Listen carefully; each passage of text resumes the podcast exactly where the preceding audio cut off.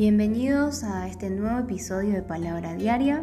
Hoy vamos a estar compartiendo también las lecturas en las versiones Reina Valera y NTV del Salmo 53, que tiene seis versículos. Y vamos a, como siempre, recordarte que es muy importante que este espacio sirva como un complemento a tu meditación personal no queremos que este espacio reemplace el tiempo que cada uno debe tener frente a la palabra de Dios y escuchar personalmente, íntimamente al Señor a través de su palabra escrita.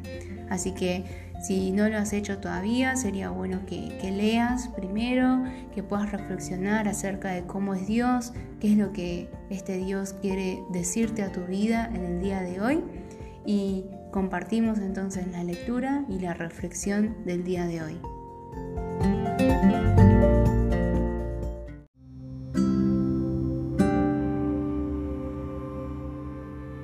Salmo capítulo 53 desde el verso 1 al 6, traducción Reina Valera 1960. Dice el necio en su corazón, no hay Dios se han corrompido e hicieron abominable maldad. No hay quien haga bien. Dios desde los cielos miró sobre los hijos de los hombres para ver si había algún entendido que buscara a Dios. Cada uno se había vuelto atrás. Todos se habían corrompido. No hay quien haga lo bueno. No hay ni aún uno. ¿No tienen conocimiento todos los que hacen iniquidad, que devoran a mi pueblo como si comiesen pan y a Dios no invocan?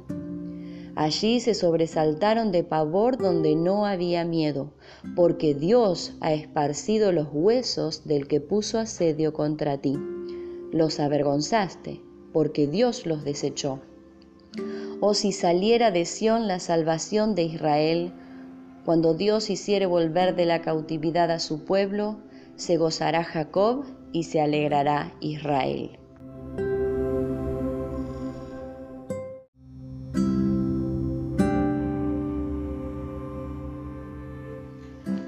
Nueva traducción viviente.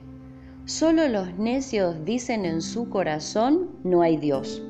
Ellos son corruptos y sus acciones son malas. No hay ni uno solo que haga lo bueno. Dios mira desde los cielos a toda la raza humana. Observa para ver si hay alguien realmente sabio, si alguien busca a Dios. Pero no, todos se desviaron, todos se corrompieron. No hay ni uno que haga lo bueno, ni uno solo. ¿Será posible que nunca aprendan los que hacen el mal?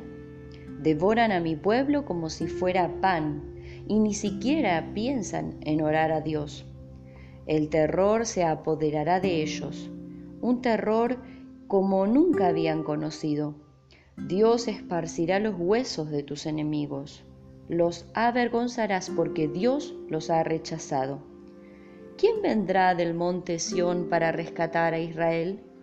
Cuando Dios restaure a su pueblo, Jacob gritará de alegría e Israel se gozará.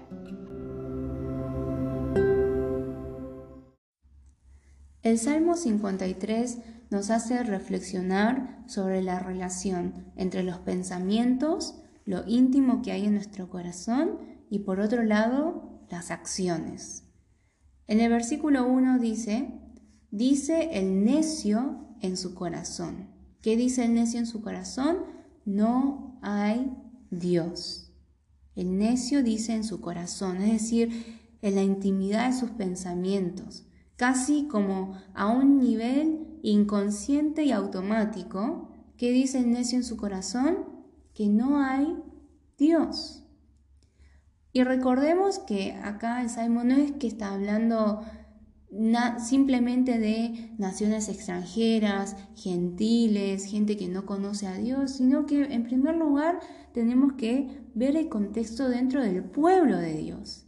Y dentro del pueblo de Dios puede ser que haya necios que en su corazón dicen no hay Dios. Y puede ser que ese necio sea yo.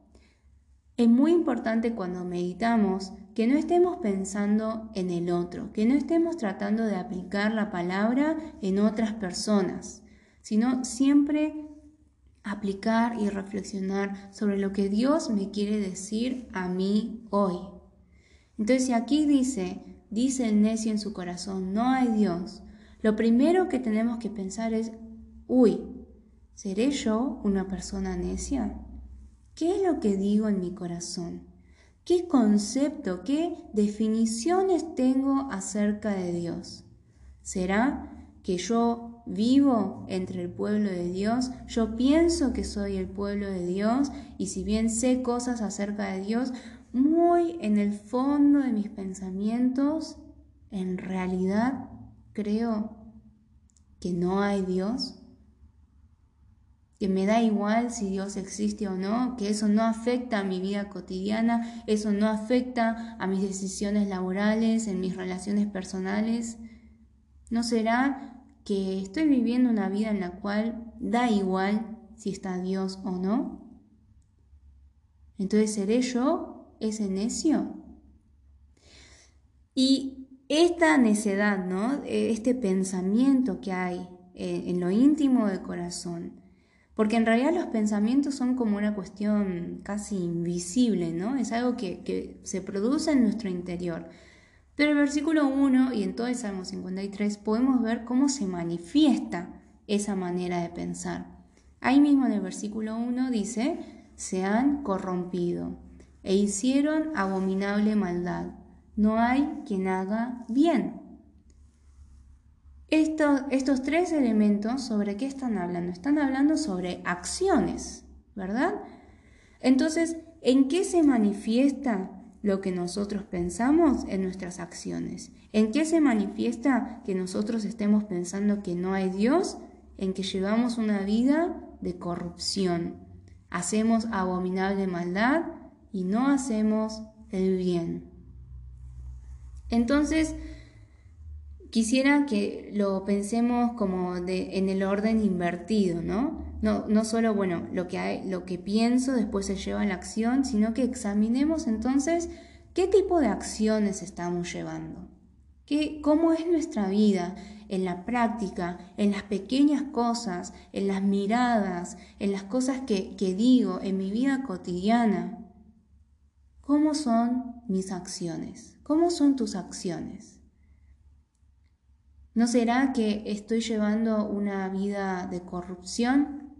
Quizás no, no mato a alguien, quizás no robo, pero estoy siendo corrupto en algo pequeño, aunque sea en algo pequeño.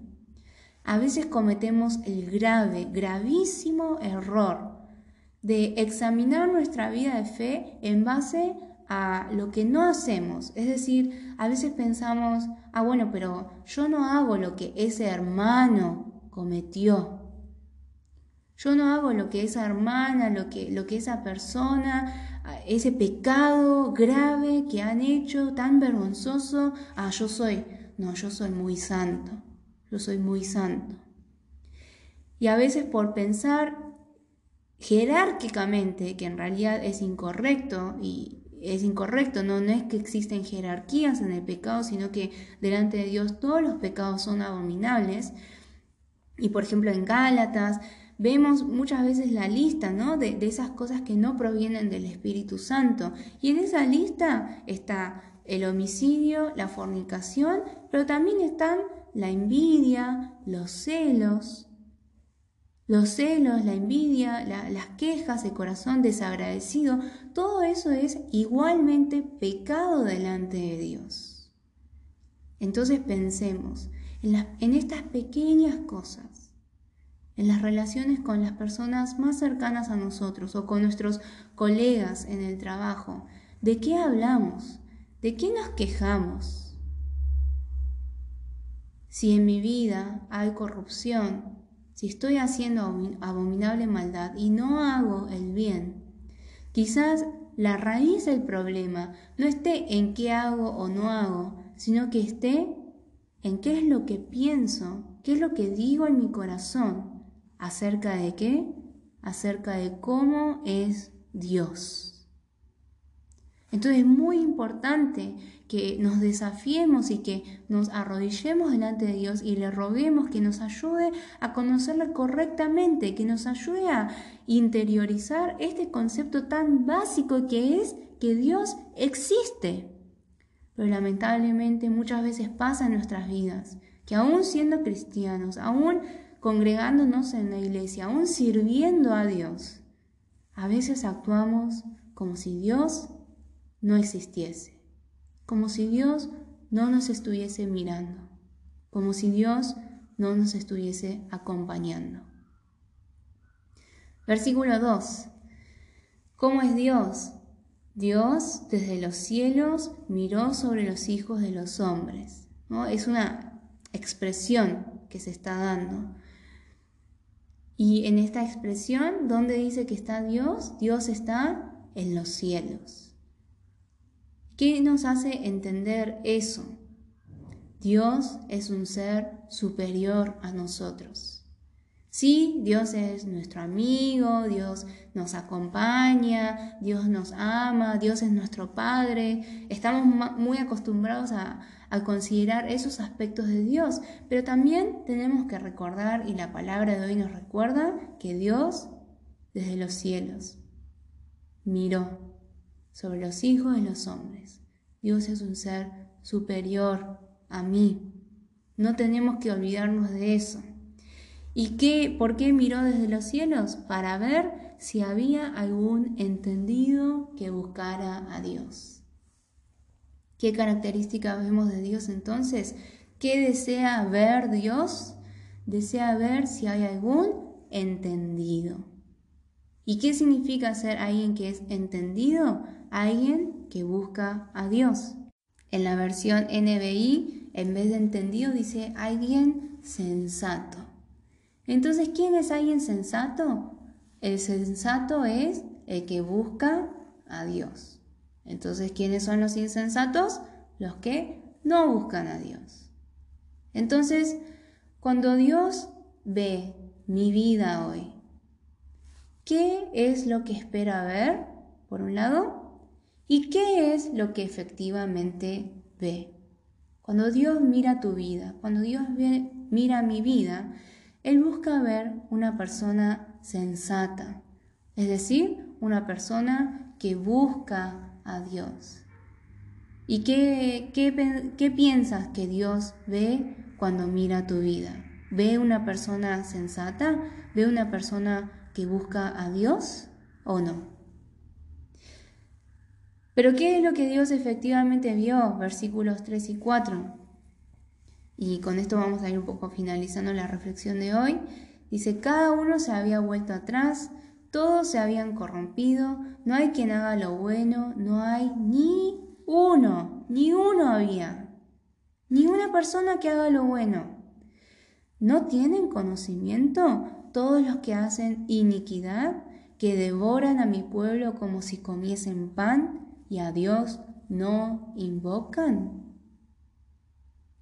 Entonces, acá vemos también, ¿no? Que no solamente lo que pensamos acerca de Dios y en nuestra intimidad se manifiesta en nuestras acciones, sino que profundizando un poquito más, podemos ver que se manifiesta en nuestras acciones con quién? Con nuestro prójimo, o sea, con, con los demás. Acá en el versículo 4 dice, no tienen conocimiento todos los que hacen iniquidad, que devoran a mi pueblo como si comiesen pan. Es decir, ¿cómo son estas personas? Son personas que devoran a los demás. Es decir, que buscan saciarse a sí mismos a expensas del otro, a expensas de otras personas, y acá en particular del pueblo de Dios. Y de vuelta, antes de estar pensando, ah, hay una persona que le vendría re bien este versículo, antes de estar pensando en eso, en la meditación, yo tengo que pensar, bueno, ¿yo estoy siendo de esta manera? ¿Será que me estoy aprovechando de algún hermano o una hermana en la fe? ¿Será que yo lo único que busco es satisfacerme a mí mismo, tener eh, mi panza llena, mis emociones satisfechas, mis ambiciones cumplidas y no me importa los demás? Tenemos que reflexionar profundamente en esto.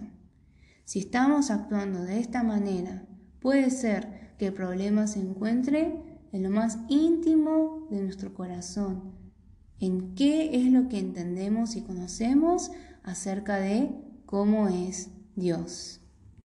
Y en definitiva, estas acciones de desobediencia iban a llevar al pueblo a la cautividad, como pueden como lectura complementaria leer Levítico capítulo 26. Y por eso el versículo 6, ¿no? Termina diciendo, oh, si saliera de Sion la salvación de Israel, cuando Dios hiciere volver de la cautividad a su pueblo, se gozará Jacob y se alegrará Israel. En última instancia, entonces, Dios va a tener victoria sobre los necios, sean los necios que están dentro del pueblo de Dios o, o sean los necios que atacan y devoran al pueblo de Dios. La consecuencia del pecado del pueblo los llevó a la cautividad, pero Dios los hará volver y habrá gran gozo. Y eso es lo que hoy en día nosotros podemos vivir eh, teniendo una seguridad aún más cierta porque entendemos que Jesucristo vino a esta tierra y de todos los pueblos, Dios está haciendo un solo pueblo, una sola familia dentro de su precioso reino en el cual gobierna Jesucristo. Y hoy nosotros ya podemos gozarnos por esta obra de salvación que Dios efectivamente estuvo realizando, realizó y sigue realizando y realizará en nuestras vidas. Pero en última instancia, ¿A qué apunta la meta de la salvación en el contexto de Salmo 53? ¿De qué manera implica, impacta en mi vida, en nuestras vidas hoy? En que seamos personas que buscan a Dios, que seamos personas sensatas, que seamos personas obedientes a Dios.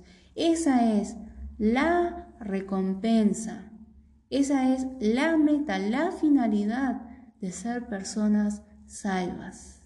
Así que espero que en el día de hoy podamos seguir reflexionando en este gran privilegio que tenemos de ser personas sensatas que buscan a Dios y que no vivamos como personas necias.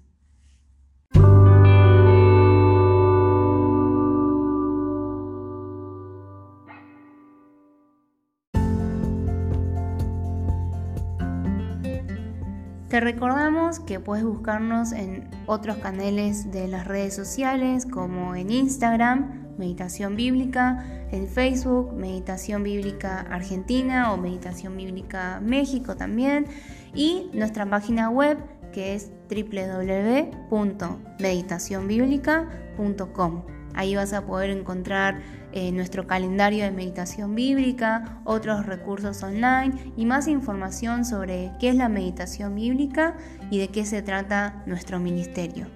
Nos vemos en el próximo episodio de Palabra Diaria.